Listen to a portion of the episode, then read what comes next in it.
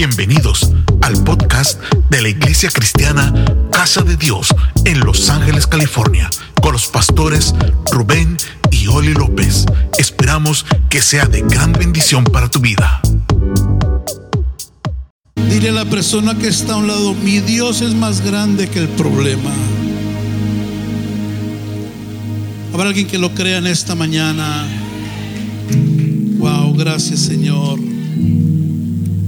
Gracias por esa palabra profética de adoración. No hay problema, no hay circunstancia que Dios no pueda solucionar, que Dios no pueda derrotar. Y por eso estamos aquí dándole gracias al Señor, porque muchas situaciones se nos han presentado durante el año, pero hasta aquí nos ayudó Jehová. Veo de luchas, de pruebas. Dios ha sido bueno con nosotros y no vamos a dejar pasar este día para darle gracias al Señor. Este país celebra muchos días, muchas cosas, pero a mi entender es el día que realmente este país debería de tomar como, como lo que es un holiday, un día especial, un día santo, un día de gratitud al Señor. Y yo bendigo a este país por tener este día sacar este día. Acabamos de tener un día de oración nacional por darle gracias. ¿Sabe? Otros países, a nuestros países, le dan gracias a los muertos, le dan gracias a ídolos, le dan gracias a cuánta cosa. Pero nosotros en esta hora le damos gracias a un Dios que está vivo, un Dios verdadero, un Dios de poder. Vamos a entrar a la palabra del Señor, Juan capítulo 6. Dios bendiga nuestro ministerio de alabanza, amén hermanos. Dios los guarde, los siga usando. Juan capítulo 6, verso 13 en adelante. Dice la palabra del Señor. Entonces subió Jesús al monte y se sentó ahí con sus discípulos y estaba cerca la Pascua, la fiesta de los judíos. Cuando alzó Jesús la voz y vio que había venido a él gran multitud, como unas 25 mil personas, dijo a Felipe, ¿de dónde compraremos pan para que coman estos? Pero esto decía para probarle, porque él sabía lo que había de hacer. Felipe, uno de sus discípulos, le respondió, 200 denarios de pan o algo así como 24 mil dólares de hoy no bastarían para que cada uno de ellos tomase un poco. Uno de sus discípulos, Andrés, hermano de Simón Pedro, le dijo, aquí está un muchacho que tiene cinco panes de cebada y dos pececillos. Mas, ¿qué es esto para tantos? Entonces Jesús dijo, hace de recostar la gente. Y había mucha hierba en aquel lugar y se recostaron como número de cinco mil varones. Se cree que cada varón tenía su esposa y sus hijos. De ahí, sus esposas, sus hijos, de ahí que el número, según los estudiosos, era alrededor de 20 a 25 mil personas en total. Y tomó Jesús aquellos panes y habiendo dado gracias, los repartió entre los discípulos y los discípulos entre los que estaban recostados asimismo de los peces cuanto querían. Quiero hablar sobre el tema las bendiciones de ser agradecido, las bendiciones de ser agradecido con Dios. Alguien dé un aplauso al Señor y tome asiento, por favor. Las bendiciones de ser agradecido. Gloria al Señor.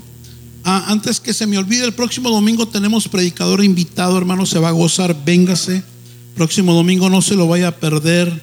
Dile que está a un lado, vente el domingo con todo y lleno de pavo y lo que te hayas comido todo el fin de semana. Eh, nos va a visitar el evangelista Rolando Murcia, el pastor, un amigo de la casa. Véngase, tráigase a alguien, hágalo día del amigo, vamos a ser edificados las bendiciones de ser agradecidos.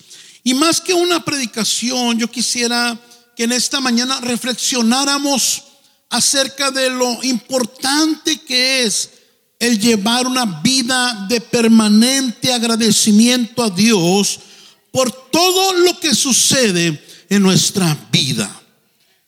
Y quiero que nos centremos en darle gracias a Dios por este 2022 que Dios nos ha permitido vivir. Mucha gente no llegó a este día, pero usted está aquí para darle gracias a Dios. Una permanente gratitud a Dios tanto por las cosas buenas como las no tan buenas. Porque nos gustaría vivir en una Disneylandia, pero no es así. La vida se compone de cosas buenas que ocurren cosas no tan buenas. Pero cuando se está en el Señor, son más las buenas que las no tan buenas. Y cuando se está en el Señor, aún las cosas no tan buenas, Dios tiene poder para convertirla en buenas. Dios tiene poder para convertir tu problema en un testimonio, tu enfermedad en una sanidad, tu imposible en un milagro. Entonces, primeramente tenemos que tener una gratitud permanente, no solo este día, sino todos los días porque la misma palabra de Dios nos lo enseña y nos lo ordena que los hijos de Dios debemos ser agradecidos. Primero de Tesalonicenses 5:18, den gracias a Dios por todo. Porque esto es qué cosa? Él quiere que sus hijos seamos agradecidos. Es un deber de cada hijo de Dios tener una actitud de gratitud en todo tiempo. Escuche, si usted se considera hijo o hija de Dios, ¿cuántos se consideran hijos, hijas de Dios?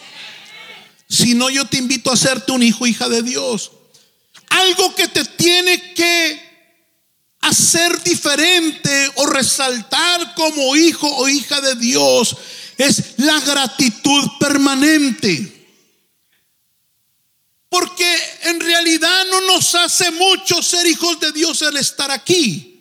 Realmente hijos de Dios nos hace cómo los conducimos afuera. Y Dios espera de ti, espera de mí, que donde otra gente no agradezca, tú agradezcas que donde otras circunstancias la gente se queja, maldice y murmura e incluso toman la aberración de echarle la culpa a Dios a veces por sus propias malas decisiones, tú adores a Dios. Señor, no lo entiendo, pero te alabo. Señor, eh, no lo siento, pero te bendigo. Señor, no sé qué está pasando, pero puedo y debo adorarte. Ese es un hijo de Dios. Que cuando todos en el trabajo estén maldiciendo al, patrón porque se porta mal, porque es injusto, quizás sí lo sea. Pero tú estás ahí para bendecir a ese hombre. La Biblia dice que no seamos vencidos de lo malo, sino que venzamos el mal con el bien. Muy diferente a como actúa el mundo. Ah, pues me hizo eso. Va a ver Ah, no me pagó los 20 centavos del minuto que me quedé de overtime en el baño. Va a ver. En cuanto se dé la espalda, le robo aquí. Yo lo miré mucho en los trabajos que yo tuve. En cuanto el hombre no esté, le voy a destruir aquí. No le voy a hacer el trabajo. Pero los hijos de Dios, bíblicamente, somos llamados a ser agradecidos en todo tiempo. Por eso el salmista dijo, bendeciré al Señor en todo tiempo. Dile al que está a un lado, tengas o no tengas un dólar, bendícelo. Él debe ser bendecido. Ah, eso es ser hijo de Dios, hermano. No nomás venir el domingo acá, no. Ser hijos de Dios es tener una actitud de agradecimiento siempre. ¿Es fácil? No. Absolutamente no menos cuando ah, pasan situaciones eh, por las cuales no, no, no vemos la manera de darle gracias o el por qué agradecer. A la mayoría nos cuesta agradecer por lo no tan bueno que nos sucede a lo largo de la vida. Y una de las causas el por qué nos cuesta tanto agradecer en todo tiempo es porque tenemos la mentalidad que merecemos más de lo que tenemos. No es que yo merezco. Es que si aquí él tiene carro del año, yo por qué no? ¿Verdad? Y eso que soy líder de grupo.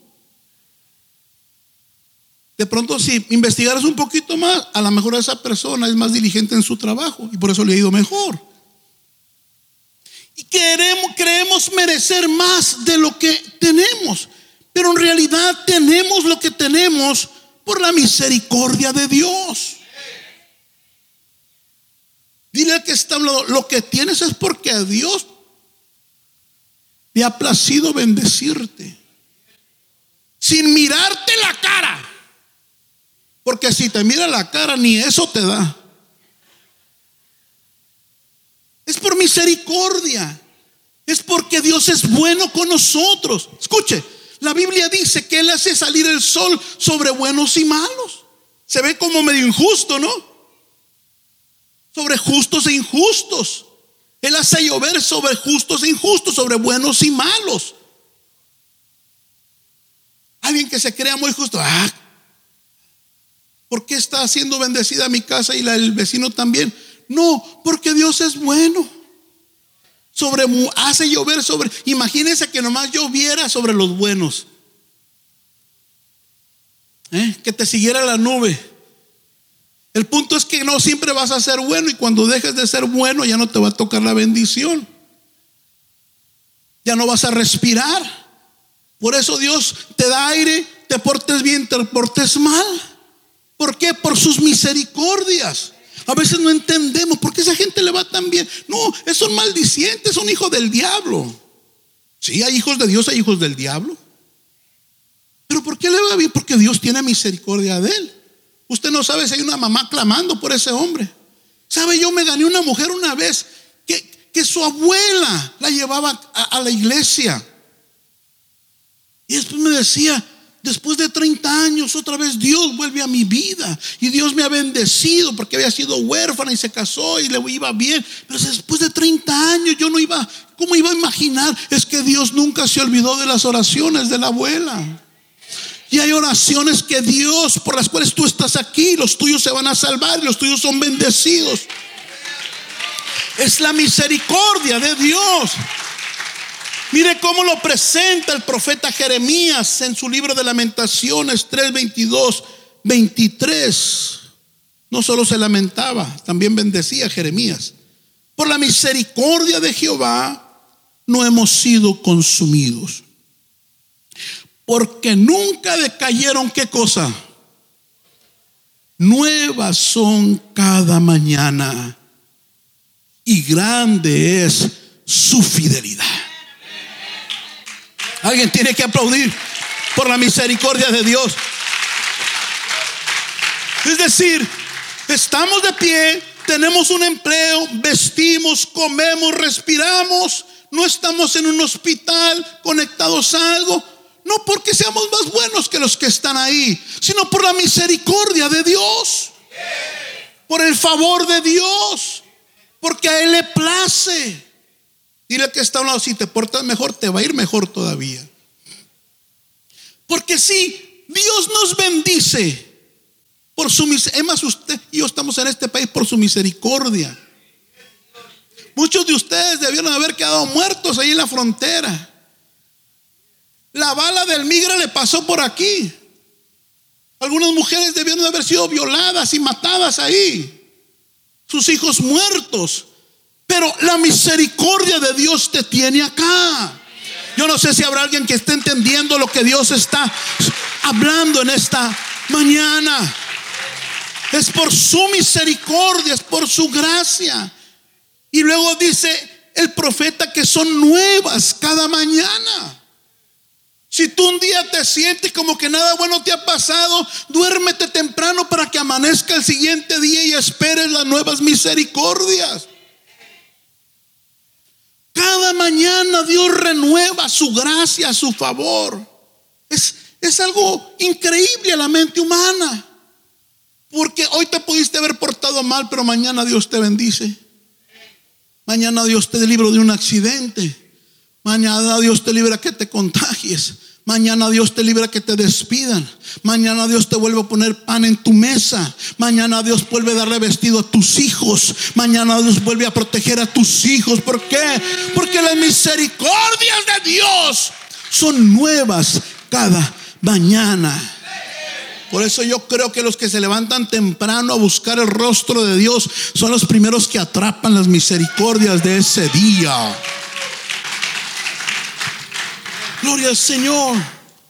Tenemos más de lo que realmente merecemos. Ay, pastor, es que ese carro que traigo ya está viejo. En tu país andabas a pie. A lo más que traías era un burro del año.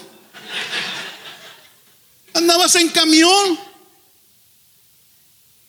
¿Sí o no? Algunos hasta aquí vinieron a saber lo que era un carro. Aquí aprendieron a manejar. Aquí adquirieron su primer vehículo. No se queje. Dele gracias a Dios. Que ganó muy poco dinero. Hay mucha gente desempleada. Ay, esta es la típica de muchos. Más cuando uno viene a Cristo. Ay, es que desde que me hice cristiano, todo el mundo se me echó encima. ¿Sabe? Era más difícil que fuera así cuando eras hijo del diablo. Tenía más problemas, nadie te defendía, no sabías lo que era la oración, no sabías lo que era el ayuno, no tenías una palabra que te fortaleciera, que te consolara, que te sacara adelante. Toca a alguien, dile, no te quejes, tiene más de lo que mereces, no se te olvide. Entonces, a veces nos falta la gratitud porque creemos merecer más de lo que tenemos. El apóstol Pablo dijo, estén contentos con todo. Él aprendió lo que era el contentamiento. Es dar gracias a Dios cuando había y cuando no había. Cuando hay trabajo, cuando no hay trabajo. Cuando hay para el restaurante, cuando no hay para el restaurante. Cuando hay para una bolsa de 200, 300 dólares, cuando hay para una de la 99. Ah, ya nos dijeron amén las hermanas, ya no les gustó. Gloria al Señor. Yo les he costado, Mire, yo estoy agradecido. Hace dos años yo estaba en el hospital. Yo me estaba muriendo precisamente hace dos años, noviembre 20 por ahí, por el COVID. Pero ahí Dios me, enseñó muchas cosas.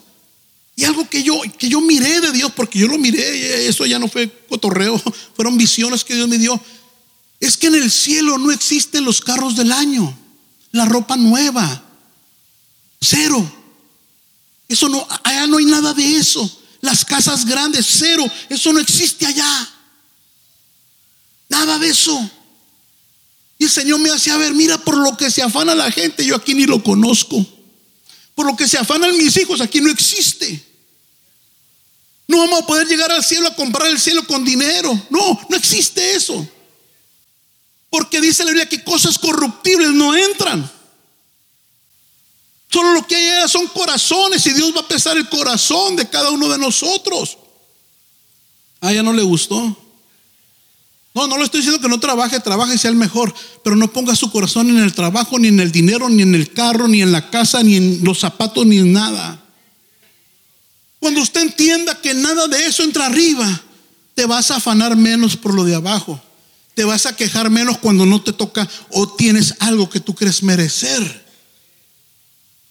Eso, es muy fácil de entender. No necesita usted estarse muriendo de COVID y tener una visión. No. Cuando alguien entierran, ¿qué se lleva? Aunque le echen cerveza y le echen licor y le, echen cadenas y, El sepulturero está esperando echarle más porque al rato yo lo saco. Y la gente, ay, que se vaya con esto y que se vaya. No, no soy nada. Se fue al infierno, se va a ir al cielo, punto. Nacimos desnudos, desnudos nos vamos. Con el trajecito que te compren ahí en el downtown es todo con lo que te va a llevar.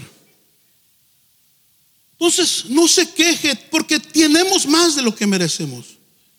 Otras de las causas del por qué no le damos la importancia de vida a la gratitud del día a día es porque no hemos descubierto quizás que la gratitud me produce, me genera bendiciones. Y eso lo podemos aprender en el pasaje que leímos al principio, donde Jesús toma alimento y da gracias por él. Dice el verso 6 de Juan 6, y tomó Jesús aquellos panes y habiendo dado gracias, los repartió entre los discípulos. Y es interesante aquí, me llama la atención del por qué el dueño de los panes da gracias por los panes. Porque el dueño de todos los peces que hay da gracias por los peces. ¿Qué necesidad de dar gracias por algo que es de Él? Que los creó, que los formó. Y lo primero que puedo entender es que Él nos quiere enseñar un principio y el principio es el principio de la gratitud. Porque si Dios dio gracias al Padre por algo que Él había creado, ¿quiénes somos nosotros para no dar gracias por lo que Él pone en nuestras manos? ¿Sabe gente que nunca da gracias ni por el bocado que se lleva a la boca? Al contrario, maldice, está frío, está caliente, vieja, tráeme tortilla. Maldice en vez de dar gracias por un bocado de pan. Gloria a Dios. Hay gente que no puede comer ni lo que tú comes. Hay gente diabética que dejó de comer muchas cosas que le gustaban. Hay gente enferma que está totalmente limitada en su alimentación. Y quisiera pupusas, y quisiera chicharrones, y quisiera tamales, y quisiera mole, y quisiera... Pero no puede. Si usted puede, no maldiga, dele gracias a Dios. ¿Alguien está aquí en esta mañana? Entonces, si Jesús dio gracias por algo que Él creó, ¿por qué no dar gracias nosotros? Yo le he enseñado a usted que deje de maldecir este país. Está aquí, bendígalo. Dele gracias a Dios. Pórtese lo mejor que pueda. Honre este país. Pórtese bien en este país. Ame a este país. Defienda a este país. Yo no entiendo el latino dando lata que se quiere venir para acá, arriesgando su muerte, llegan acá y empiezan a maldecir aquí. Pues váyase a su país. Pero si está aquí, bendiga este país. De lo que ganas aquí, mucha gente come allá en tu país. Este es su, ahora este es tu país. Es más, voltea con el que tiene su lado, mírale los ojos. Mírale, se le están poniendo azules ya. Este es su país. Este es mi país. Yo amo este país. Yo defiendo este país. Y le soy bien honesto, a lo mejor no sé, valora la hora, pero si habría que ir a la guerra, yo iba con gusto. Este país nacieron mis hijos, Dios me ha bendecido. Dios es todo. ¿Por qué no defender lo que es mío? Ahora entiendo por qué mucha gente va a la guerra o iba a la Segunda Guerra Mundial y, se peleaban por ir a la guerra. Están locos. No, es que aman su país, aman su familia, aman su tierra. ¿Alguien está acá? Vamos a hacer una declaración en esta mañana. Diga conmigo, a partir de hoy, yo renuncio a maldecir Estados Unidos. Saldrán palabras de bendición y saldrán palabras de prosperidad sobre este país de mi boca.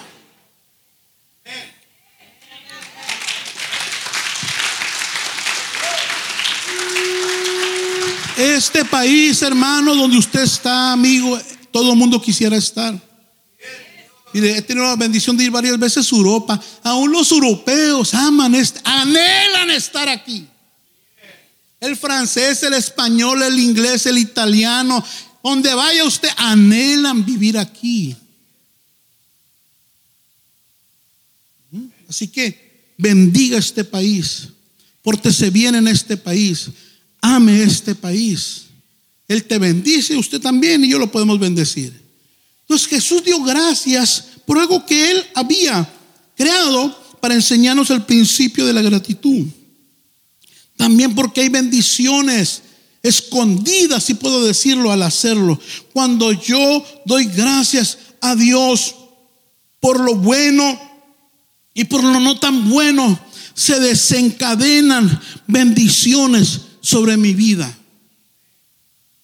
En primer lugar, me hace tener la actitud correcta cuando hay necesidades. Fíjense lo que ocurrió en la escritura que leímos, es una historia, Jesús está predicando, está lejos de la ciudad, está en una montaña, tiene más de 20 mil personas ahí. Y por causa de estar escuchando, esta gente viene, viene hambre, se, se, empieza a dar hambre, hambre, hambre de comer, de comida. Y dice la escritura en el verso 5 de Juan capítulo 6 que cuando alzó Jesús los ojos y vio que había venido a gran multitud, dijo Felipe, ¿de dónde compraremos pan para que coman estos? Porque era tarde y la gente no podía ir a su casa. Estaba lejos, en otra versión dice, podían desmayar. Jesús no los quería despedir porque y de pronto no llegaban a sus casas porque era tan lejos donde Jesús estaba que la gente llegó hasta allá. Cuando hay hambre de Dios, uno busca a Dios donde sea. Yo declaro esta casa un desierto, una fuente, un oasis para el sediento. Entonces no los quería regresar así.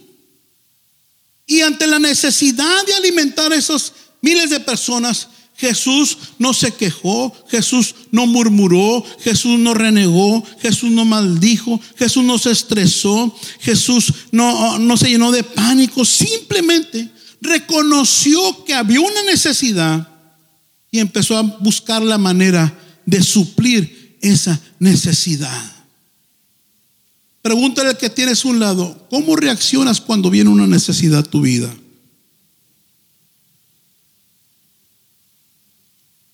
Usted sabe cómo reacciona. Qué serios se quedaron. Se deprime, maldice, se queja, le da una patada al perro, al gato. Pobre perro, a ver, dice el perro, dale una patada al carro, a ver. ¿Nunca se ha enojado y le ha tirado una patada a algo? Ay, nomás el pastor, ay. Puro angelito tengo aquí. ¿Cómo reaccionamos ante la adversidad, ante el problema? Se nos va, se nos sale lo que hemos creído de Dios. No hace mucho alguien en Cristo perdió a su hija por el COVID, no, no de aquí, no, ni de esta ciudad. Y se suponía que era una persona de oración, se suponía que era una persona de ferviente oración, pero le viene esta tragedia y no reaccionó como una persona de oración. Y empieza a murmurar, empieza a hablar mal, o sea, como que se le salió lo cristiano, como que dejó de ser Dios en el momento que se le presentó una situación difícil, claro que sí, pero aún en las circunstancias difíciles, la Biblia dice que bendigamos a Dios en todo tiempo.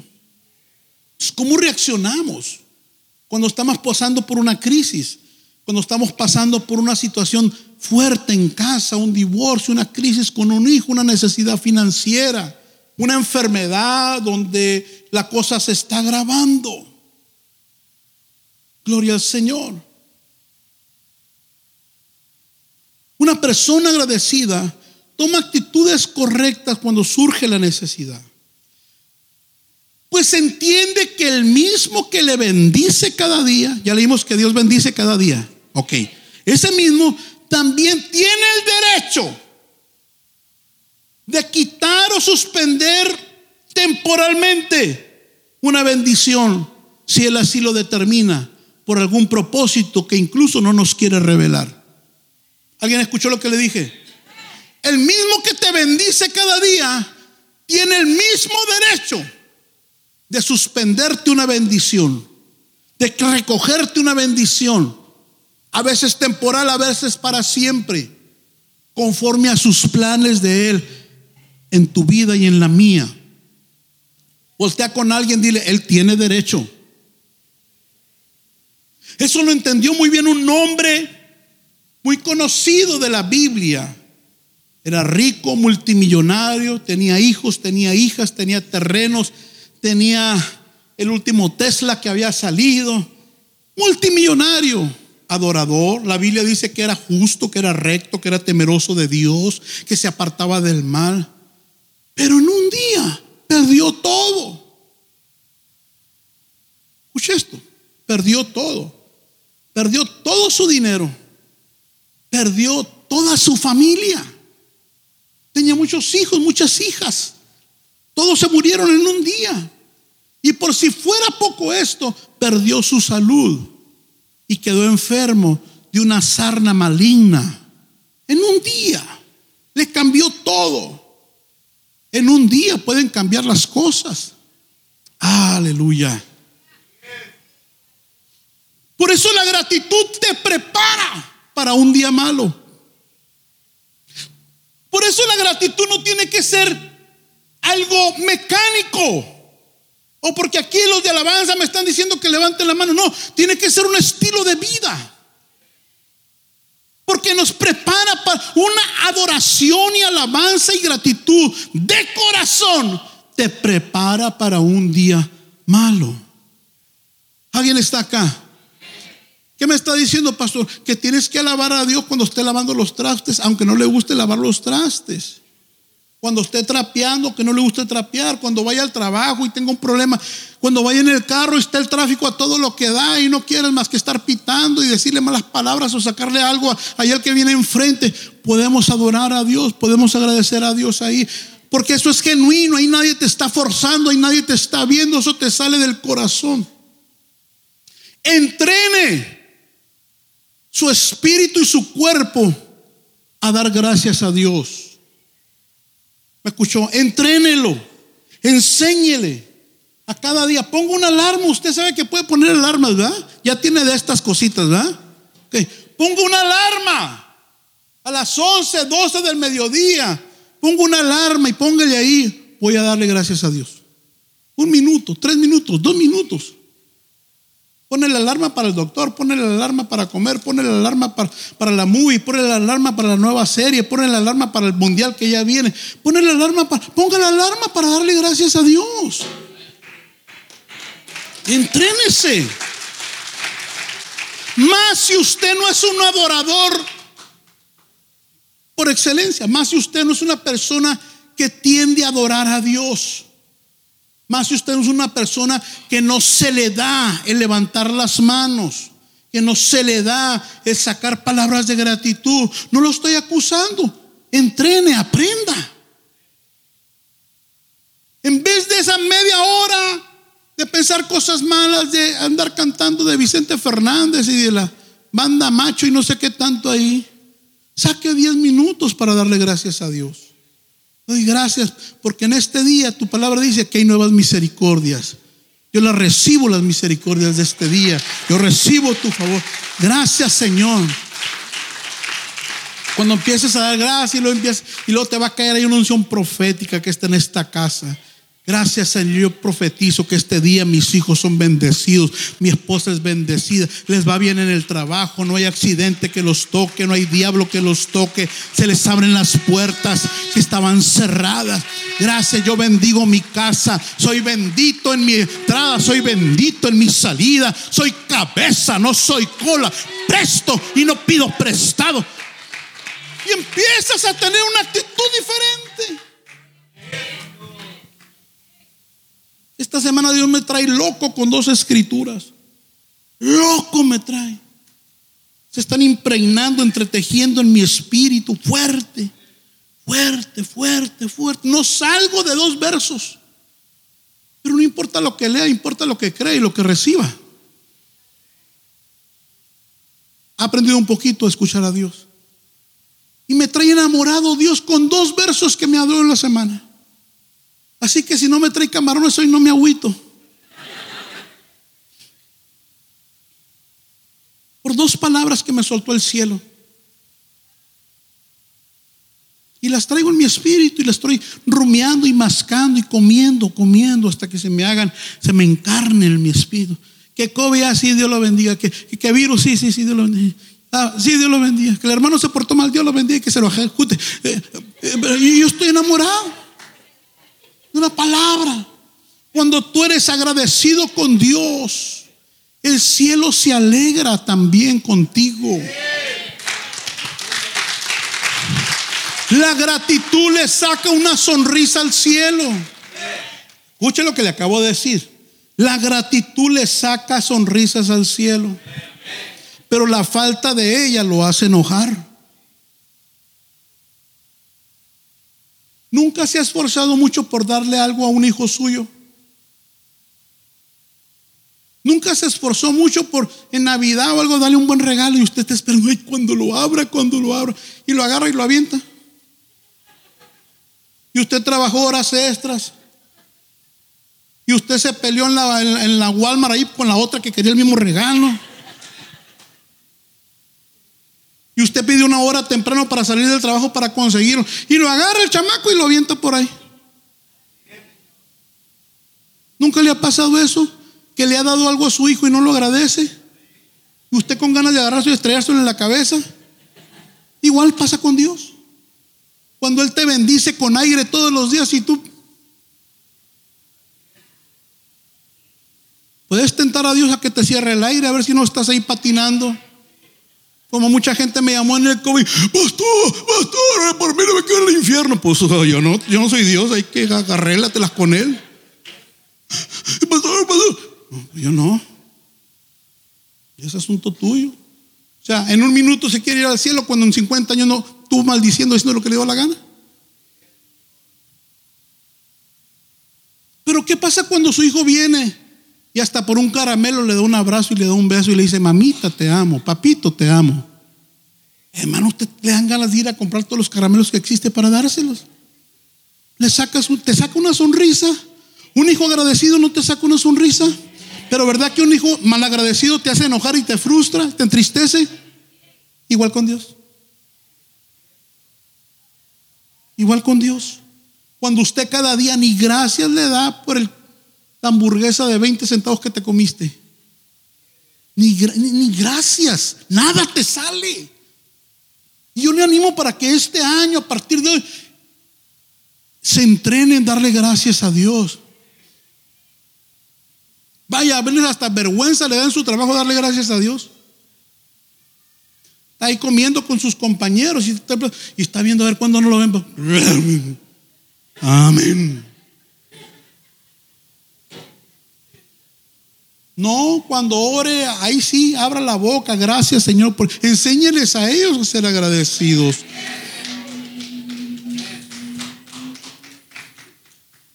Eso es ser hijo de Dios. Bueno, esos no vinieron hoy. Entonces, lo otro es,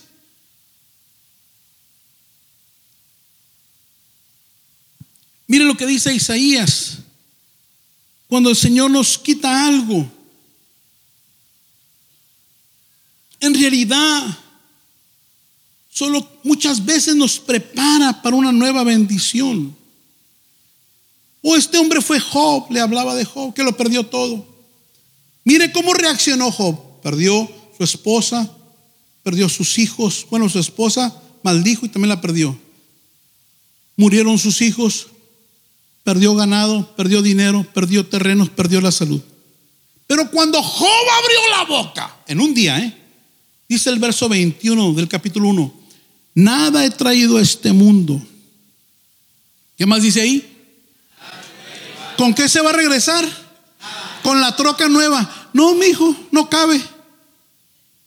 Nada me voy a llevar. Bendigo a Dios cuando da, pero también cuando quita. Diga conmigo, así como Dios da, así también quita. Tiene derecho. El mismo que te da, tiene derecho a quitarte. Dije, el mismo que nos da, tiene derecho a quitarnos. Mire cómo es Dios, hermanos. No nos quita en la misma proporción que nos da. Le hago una pregunta, pero séame bien honesto. Este 2022 ya casi se termina. ¿Cuántos de ustedes, cuántos días van del año? ¿Cuántos días irán? 3 por 10, 350, 40, por ahí, no sé. De enero. Son más de 300 días. Le hago esta pregunta. ¿Cuántos de ustedes un día de los 300 que van, no comieron porque no tenían para comprar. Levánteme la mano. A ver, volteé para atrás y mire todos los que levantaron la mano. Ahora voltea con el que estaba y dile, por eso trae los kilitos que traes.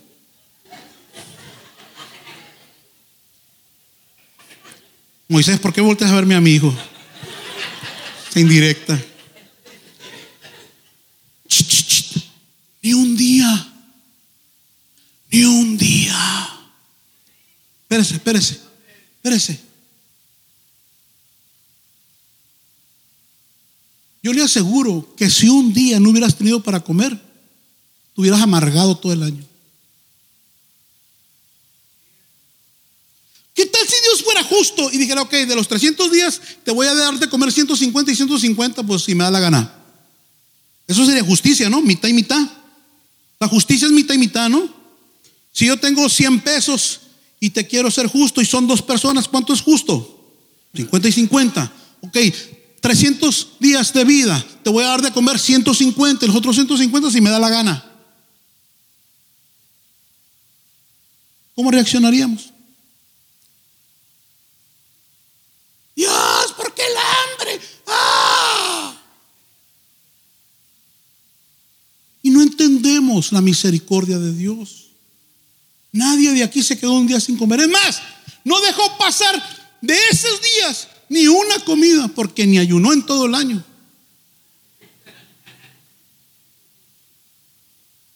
Podemos entender lo que es la misericordia, lo que es la gratitud, que el mismo que da puede quitar. Y no te lo deseo, ni me lo deseo. Pero si este año que viene un día no comes, dale gracias a Dios ese día. Si un día te quedas sin carro, dale gracias a Dios. Si un día te despiden del trabajo, dale gracias a Dios.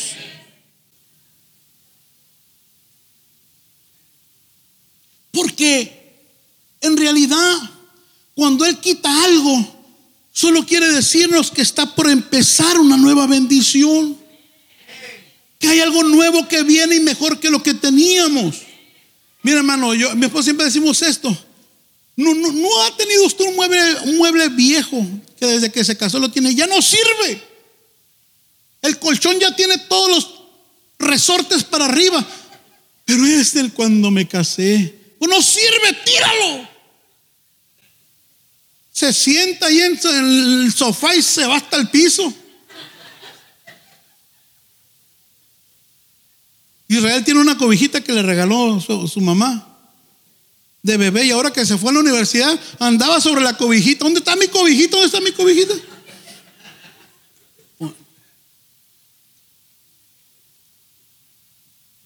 Nunca ha tenido algo así que no lo tira por, y ya debería de cambiarse. Hasta que no lo tire no te va a llegar lo nuevo. No, no voltee a ver al marido. Ore por él. No voltee a ver a la esposa. Muchas veces Dios, para empujarnos a nuestra nueva temporada, nos tiene que quitar algo.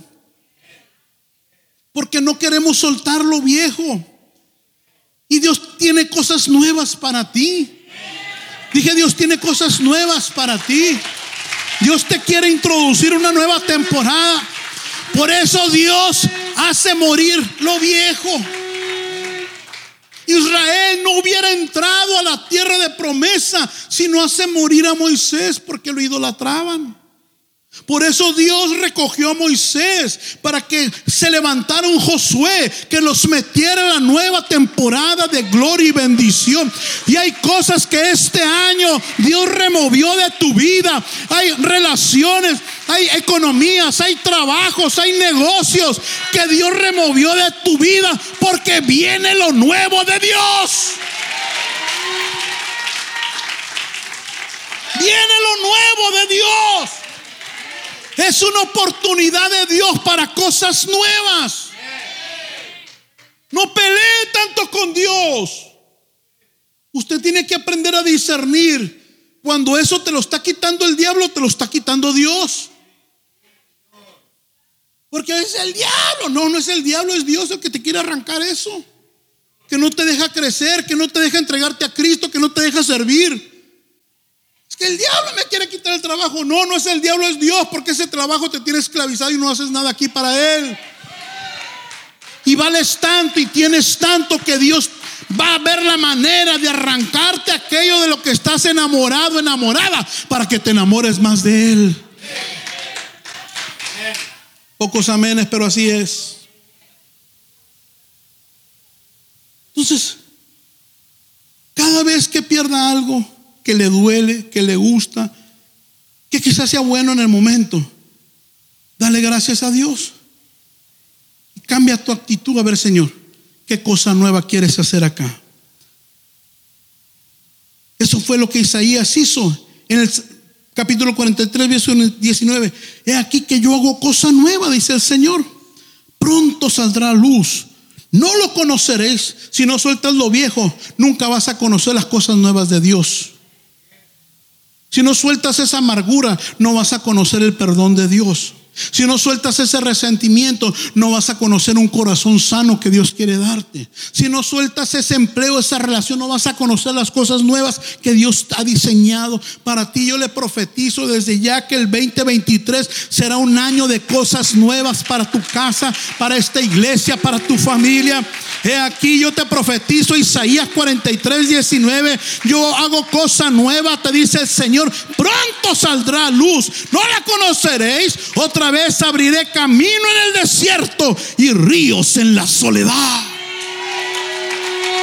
Hay caminos que Dios va a abrir donde no los ves. Hay ríos que van a brotar en tierra seca y árida. A lo mejor estás caminando por un desierto, pero si tú te tomas de esta palabra, el Señor de ese desierto va a sacar agua. El Señor de ese desierto va a sacar cosas nuevas. El Señor de ese desierto va a sacar un testimonio. El Señor de ese desierto va a sacar una bendición. El Señor de ese desierto te lo va a convertir en un oasis.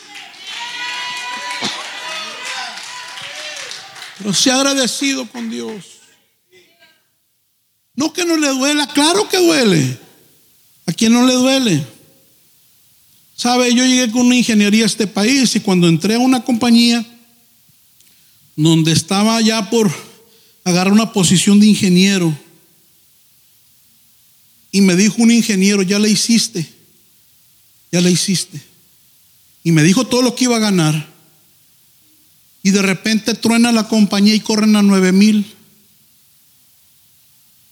Yo acababa de entrar, fui de los primeros que salí. Hasta acá llegué. De Newport Beach hasta acá me aventaron. Yo lloré mucho, mi esposa sabe. Dios rompió mis sueños. Dios quebrantó todo lo mío. Yo decía, Señor, pues a quién violé, a quién pequé, ¿qué hice? Mi humanidad dolía, mi carne dolía. Pero yo no sabía que Dios me estaba llamando para bendecirte a ti.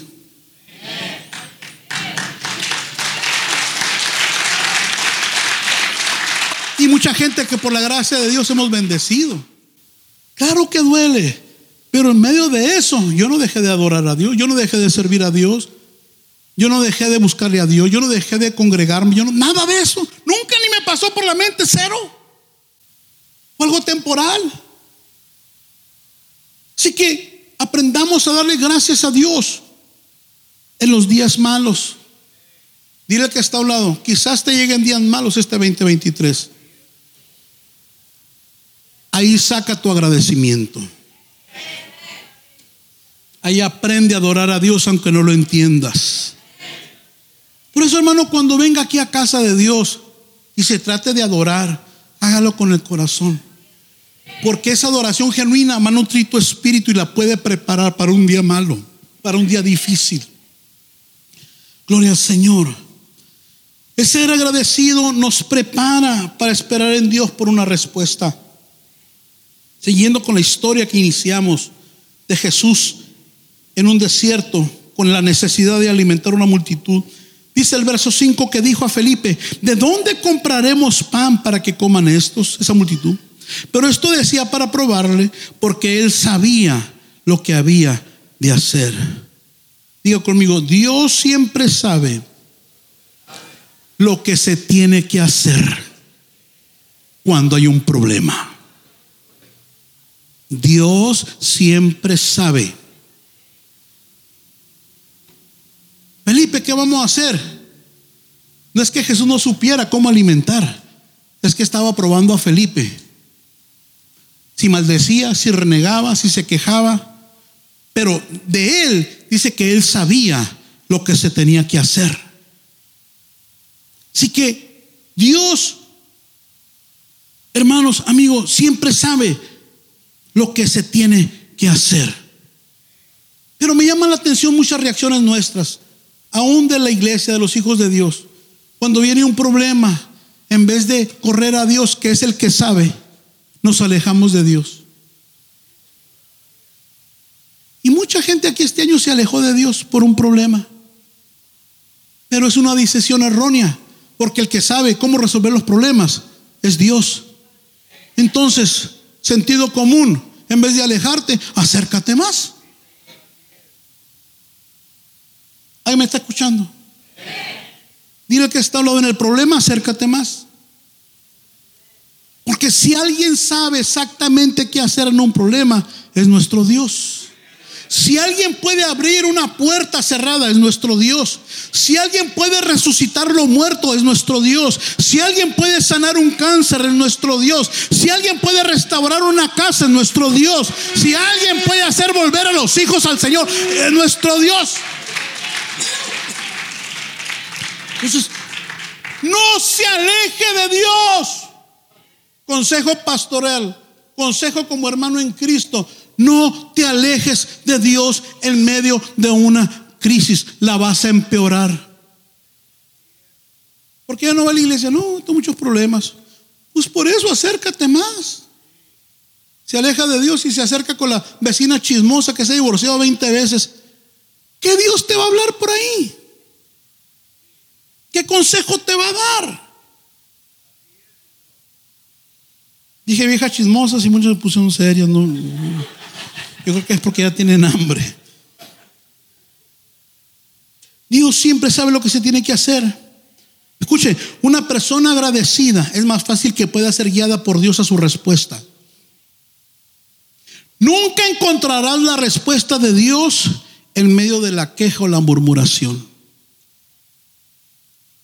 Alguien tiene que apuntar algo eso, su corazón aunque sea. Nunca encontrarás la respuesta de Dios en medio de la queja y la murmuración. Cero, Dios no habla ahí. Nunca. Si tú te enojas, si tú murmuras, si tú maldices, te alejas de Dios, nunca encontrarás la voz de Dios ahí a tu problema. Gloria al Señor. Por eso una persona agradecida es más fácil que pueda ser guiada por Dios a su respuesta. Una persona agradecida permanece confiada en que Dios va a obrar, en que Dios no la va a abandonar, en que junto con la prueba su tiempo tendrá su salida. Alguien escuchó, una persona agradecida va a confiar en que Dios va a obrar. No toma decisiones a lo loco, no maldice y se aleja de Dios, hablando hasta del pastor. No, pastor, hasta camarones pide. No. Aprende a esperar. Ha entendido por los años que Dios no le ha abandonado. Hermano, ¿cuántos tienen 10 años en Cristo? Levántame la mano. ¿Cuántos tienen 5 años en Cristo? Levanten la mano. ¿Cuántos tienen 3 años? ¿Cuántos tienen menos de un año en Cristo? ¿Y cuántos no están en Cristo? Que debería estar en Cristo. Si Dios te ha sacado en 10 años adelante, ¿no tendrá poder para sacarte otro más? En 5 años, en no tendrá el mismo, el poder de Dios no se agota. Puedes confiar que así como te sacó el 2020 difícil para todos, el 2021 difícil para todos, y este 2022 difícil para todos, será cosa difícil que Dios te dé victoria el 2023, aún en los días difíciles. Habrá alguien que pueda empezar a alabar al Señor por las victorias que vienen enfrente, por los días donde Dios te va a sacar. Entiende que junto con la prueba, a su tiempo, viene la salida. Eso nos lo enseñó el apóstol Pablo, un hombre curtido en problemas. Primera de Corintios 10:13. Ustedes no han pasado por ninguna prueba, escuche, que no sea humanamente soportable. Diga conmigo, las pruebas que estoy pasando y las que voy a pasar son soportables. O sea, tú puedes con ellas. Dios no es injusto.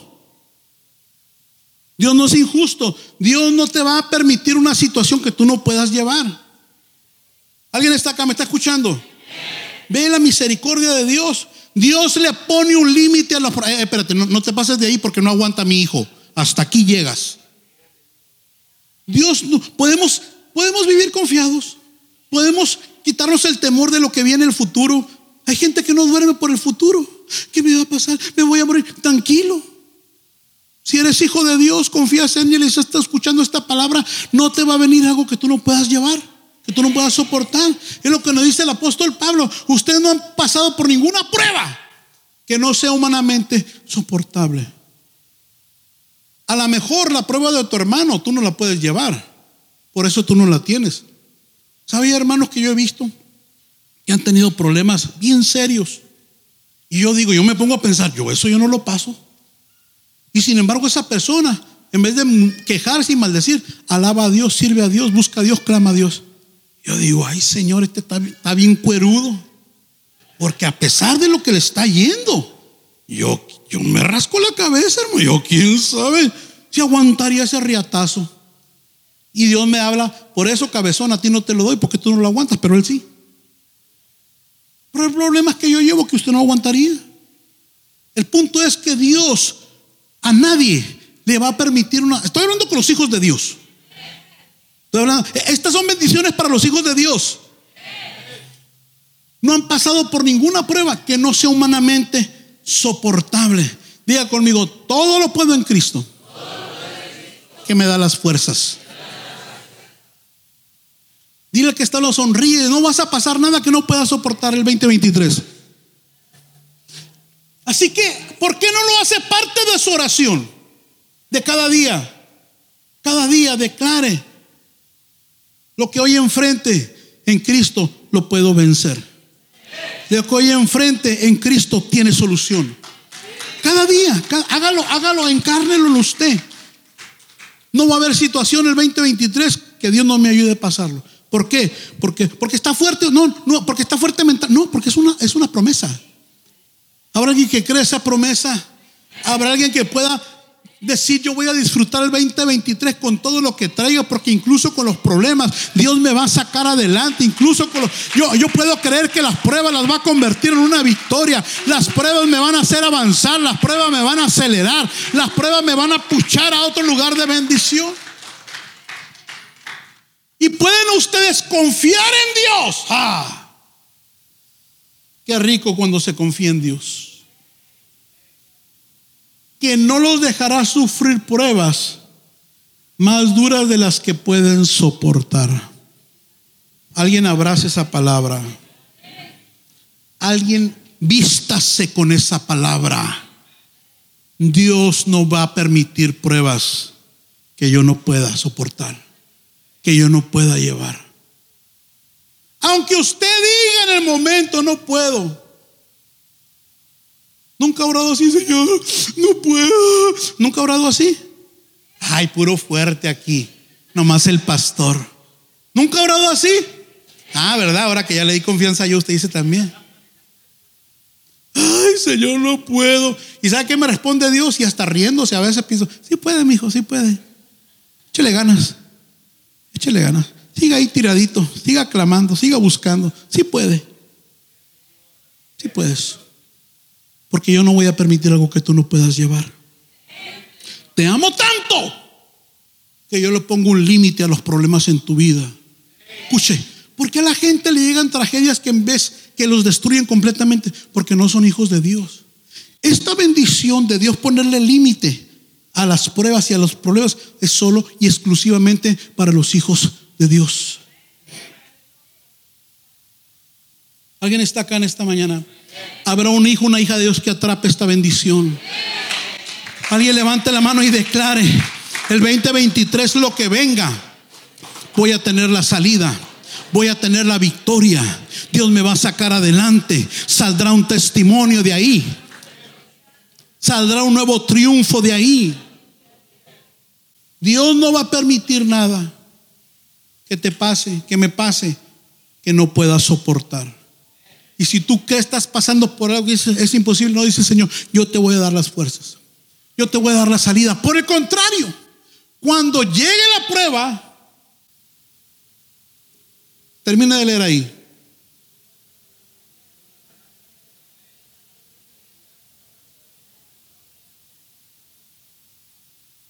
¿Alguien lo puede creer? Pero ¿qué ocurre? Cuando nos llega la prueba, nos espantamos tanto, reaccionamos tan mal, que no buscamos la salida. Porque si llega la prueba, también llega en el paquete la manera de salir de ahí. Segundo consejo, o agarre todos los que le estoy tirando aquí. Cuando le llegue la prueba, en vez de quejarse y maldecirle, ¿y por qué yo, Señor? ¿Por qué no el vecino? ¿Por qué no la hermana que me cae gorda? En vez de pensar así, ¿por qué no el pastor? bueno, piense, Señor, muéstrame la salida. Muéstrame la salida. En medio de tu dolor, en medio de tu llanto, en medio de tu crisis, en medio de tu adversidad, en medio de tu pérdida, no te quejes. Señor, muéstrame la salida. ¿Cómo voy a salir de esto? Porque tú dices que juntamente con el problema, con la situación que estoy pasando, viene la salida. Así que no se enfoque en lo que estás pasando. Busca en medio de eso la salida que ya viene incluida en el problema.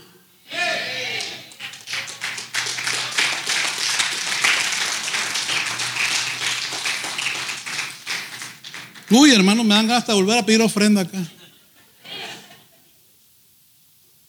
Está llevando un pavo del cielo. Busque la manera de encontrar la salida. Siempre hay un día conmigo, siempre hay una salida a mis problemas de parte de Dios. Dios siempre, a los hijos de Dios, siempre en el problema le va a presentar la salida. Pero si te quejas y maldices y te apartas, no la vas a ver. Si te alejas, si en vez de buscar a Dios te alejas, si en vez de adorar te deprimes, te amargas, nunca vas a ver esa salida. Si tomas la otra opción, la humildad, la sencillez, el quebrantamiento, la salida te va a alcanzar, la salida te va a localizar, la salida se va a presentar delante de ti. Y cuando menos pienses, ese problema que te hacía llorar, te vas a acordar y te vas a reír. Cuando menos pienses, ese problema se va a convertir en un testimonio. Ese problema tuyo se va a convertir en una palabra de fe para alguien que está pasando lo mismo que tú estás pasando. Alguien dele un aplauso al Señor en esta hora. Pues todo problema también trae su propia solución. Todo problema trae su propia solución dentro de ella. La gratitud nos, lleva ahí. La gratitud te convierte en una persona generosa. Dice Jesús que tomó los panes, verso 11, y habiendo dado gracias, los repartió entre los discípulos. Jesús no dijo, yo primero, yo todos los panes, yo todos los peces, que se arreglen como puedan. No, los repartió. Porque cuando alguien verdaderamente está agradecido con Dios por lo que ha hecho, por lo que hace y por lo que hará en su vida, esta y todo lo que posee lo entrega al servicio de Dios y de los demás, pues ha entendido que todo lo que tiene fue Dios quien se lo dio. Fue Dios quien se lo dio. Dile que está a un lado, eso que te has puesto fue Dios quien te lo dio. Dile más, como Dios es mi papá, dámela. Todo lo que poseemos fue Dios quien nos lo dio. Santiago 1.17 también lo reconoce el apóstol de esta manera. Dice, Dios nunca cambia. Fue Dios quien creó todas las estrellas del cielo y es quien nos da todo lo bueno y todo lo perfecto. Todo lo bueno viene de Dios. Diga conmigo, todo lo bueno que yo poseo viene de Dios. Ahí está la raíz de tu bendición. Ahí está la fuente de tu bendición. Todo lo que está en medio es sencillamente los instrumentos que Dios usa para llegarte a ti la bendición. Ese patrón, ese trabajo, este país, ese papá, esa mamá, son los instrumentos. Tus líderes, tus pastores. Pero la raíz de la bendición está en Dios. Por eso, una persona agradecida con Dios, lo que hace, lo hace para Dios. Nunca tú serás dañado por el hombre cuando entiendas que lo que hagas para Dios es por amor a Él. Porque al final de ahí viene la bendición. Tu aire de cada día no te lo venden en la Walmart todavía. Y ni habrá nunca. Viene de Dios. Tus hijos vienen de Dios. Tus finanzas, la raíz está en Dios. La salud, la raíz está en Dios. Por eso cuando le sirvas a Dios, hazlo como para el Señor, dice la Escritura. Todo lo que haga, hágalo como para Dios. ¿Por qué? Porque el hombre te puede fallar, el patrón te puede fallar, tu esposo te puede fallar, tu esposa te puede fallar, el hermano te puede fallar, yo te puedo fallar un montón de veces. No lo hagas por el hombre, hazlo porque Dios, claro, la bendición es para aquellos que le sirves. Pero la raíz de mi servicio está en la gratitud a aquel que todo me lo da. Y ese Dios tiene nombre y su nombre es Jesucristo. Oye, Señor, el agradecimiento provoca la sobreabundancia por último.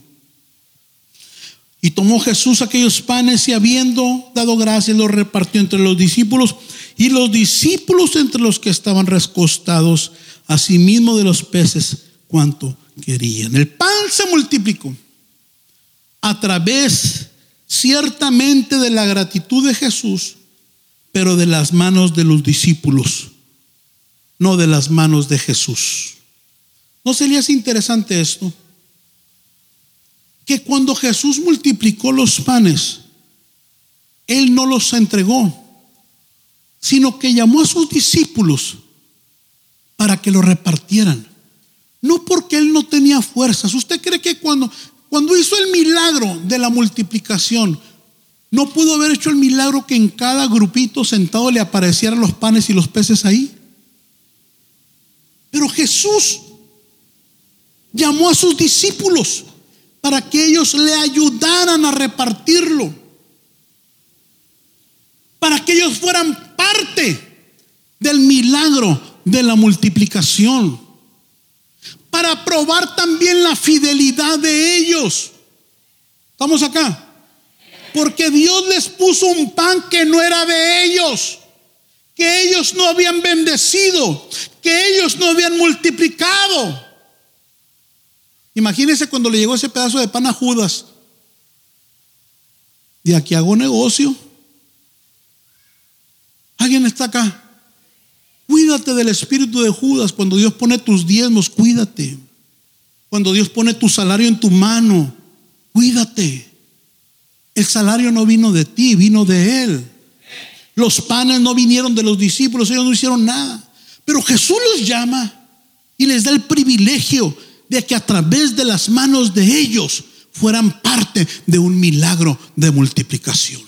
Y todo lo que Dios pone en tu mano es porque es de Él y es porque Él quiere hacerte parte de la multiplicación de la palabra, de la multiplicación de la sanidad, Dios pone en tus manos milagros para que los impartas en alguien, no son tuyos. Dios pone en tu boca una palabra de bendición para que esa familia venga a Cristo. Y si esa familia viene a Cristo, no es por ti, es porque Él te ungió la boca, es porque Él puso el pan en tus manos, es porque Él puso el pan en tus pies, en tu boca. Y milagro ocurrió cuando los discípulos dieron lo que Jesús puso en sus manos pero también paramos de recibir cuando paramos de dar aquello con lo que Jesús nos bendice. Paramos de recibir cuando paramos de dar de aquello con lo que Jesús nos bendice. Póngase de pie en el nombre de Jesús.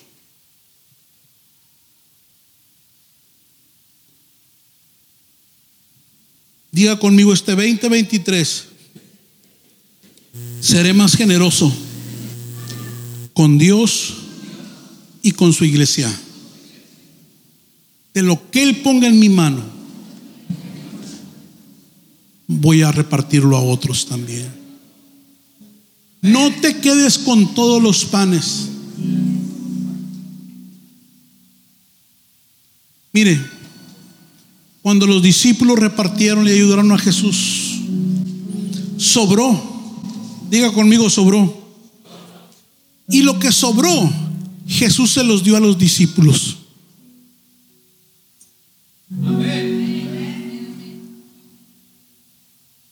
Ahí sí entra el dicho, el que parte y comparte se queda con la mejor parte.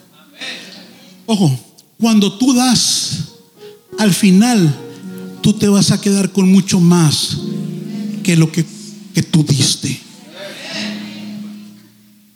Nunca se queje de servir a Dios.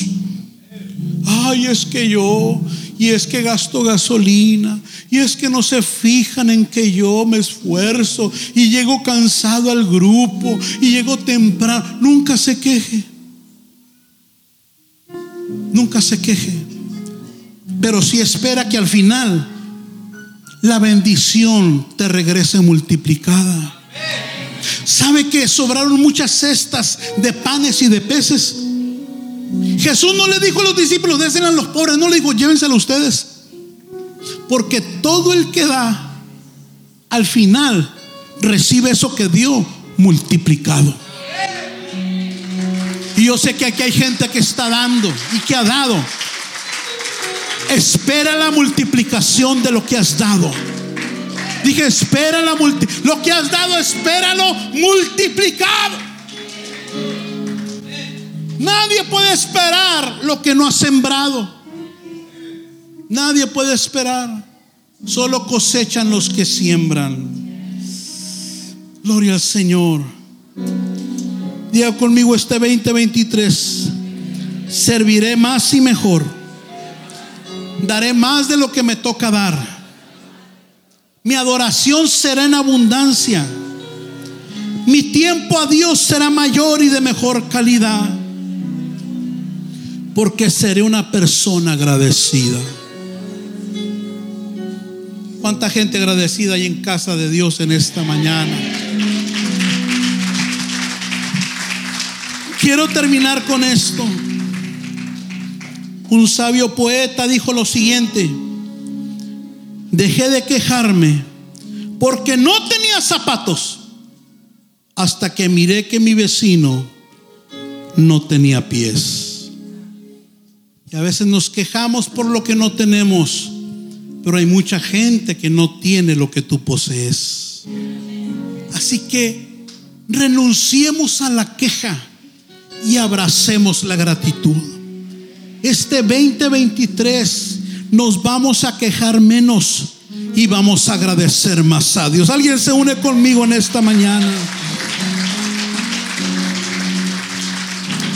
Dile que está a un lado, agradece. Porque tienes más de lo que mereces. Yo tengo más de lo que merezco.